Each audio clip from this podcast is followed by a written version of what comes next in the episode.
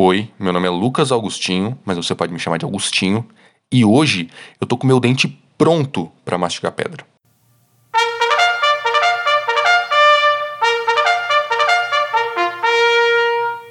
Bigorna em queda livre.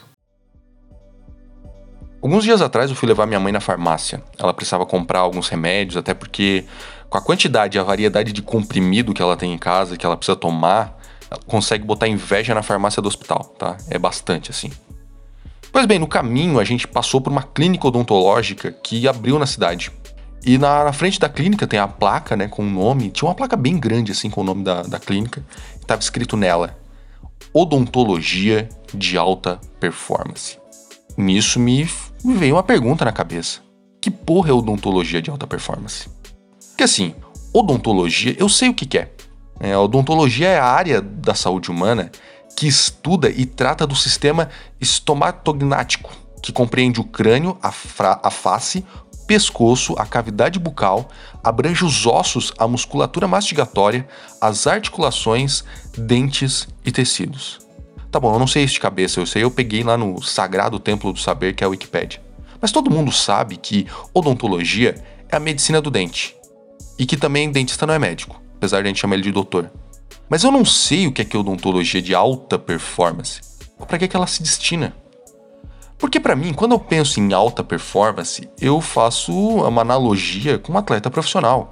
Cristiano Ronaldo, né? Um Messi, que são o topo da área deles, né? Do futebol. Então, odontologia de alta performance, para mim, deve ser tipo ter um dente super foda, cara. Dente que moe pedra, meu amigo. Masca tijolo. Dente que abre coco que não quebra quando abre cerveja. O protetor bucal de um cara que tem um dente de alta performance deve ser de mármore, sabe? O cara faz bochecho com um X14 sapólio para ficar branco. A pasta de dente é uma pedra de carvão mineral natura, assim, sabe? Foi nem mexido.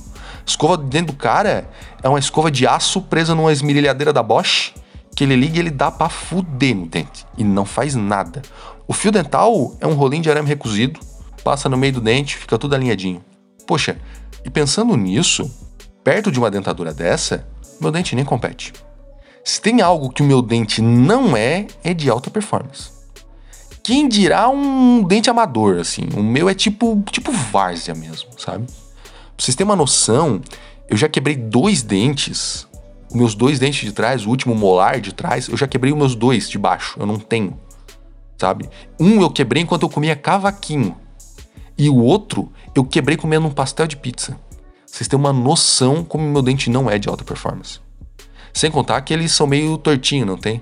Mas os de cima são mais reto que o de baixo, então o de cima tapa o de baixo e fica coisa. Mas é, eu não pretendo botar aparelho porque eu acho que meu dente torto é meu charme. Talvez, por exemplo, eu não seja o cliente ideal para essa clínica odontológica. Não pretendo ter um dente de alta performance.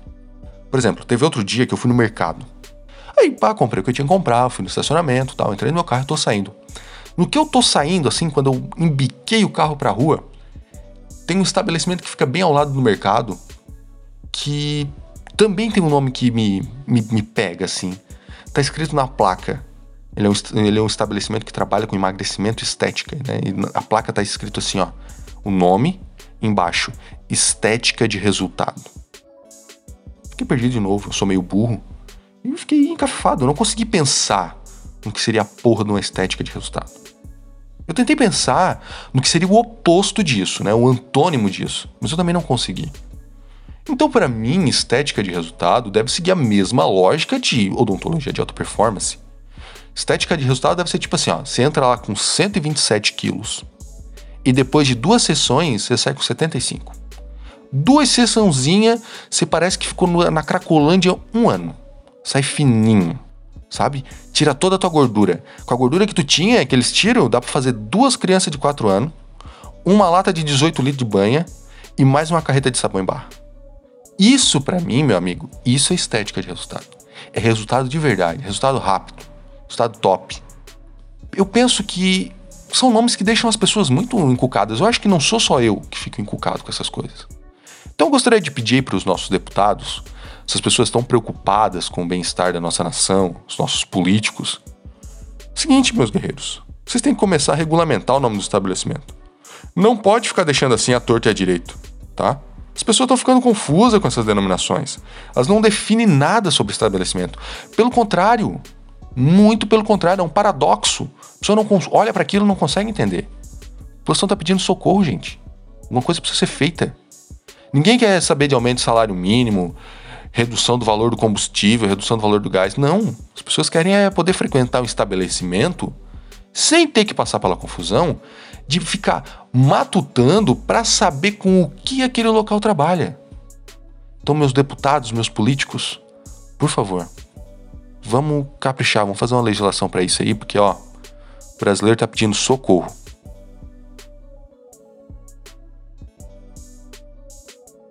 Gente, obrigado por ver esse episódio do Bigorna Cada Livre, tá bom?